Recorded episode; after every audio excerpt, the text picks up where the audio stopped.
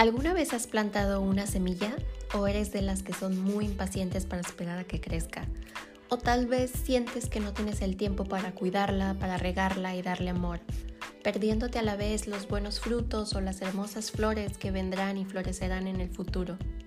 Pues así es como somos nosotras, somos semillas, semillas que están por florecer o que ya han florecido y se han marchitado, pero al final todas somos mujeres con un mismo objetivo, florecer las veces que sean necesarias, pero para que eso suceda debemos aprender a ser pacientes, a cuidarnos, a darnos amor, a alimentarnos de una forma correcta, plantearnos objetivos e ir por nuestros sueños, es decir, cultivarnos para crecer.